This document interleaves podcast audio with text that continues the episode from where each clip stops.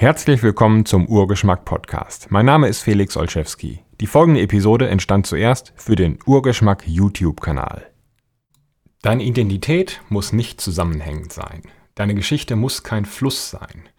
Du musst kein nett verpacktes Paket sein, das andere Menschen leicht verstehen können. Du musst kein Roman sein, du kannst ein Buch aus Kurzgeschichten sein. Wir bekommen beigebracht, es gebe auf der Welt Gewinner und Verlierer, dass die einen es schaffen, was auch immer es sein mag, und andere nicht. Und dass du jemand sein musst, der es schafft.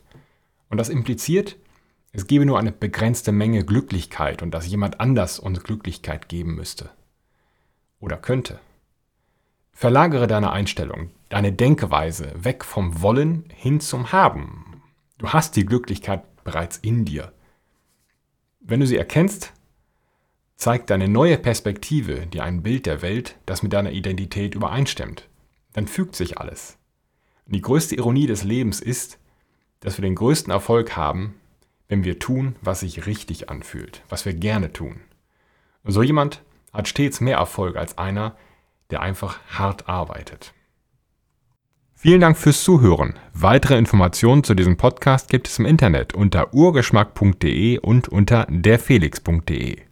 Bis zum nächsten Mal.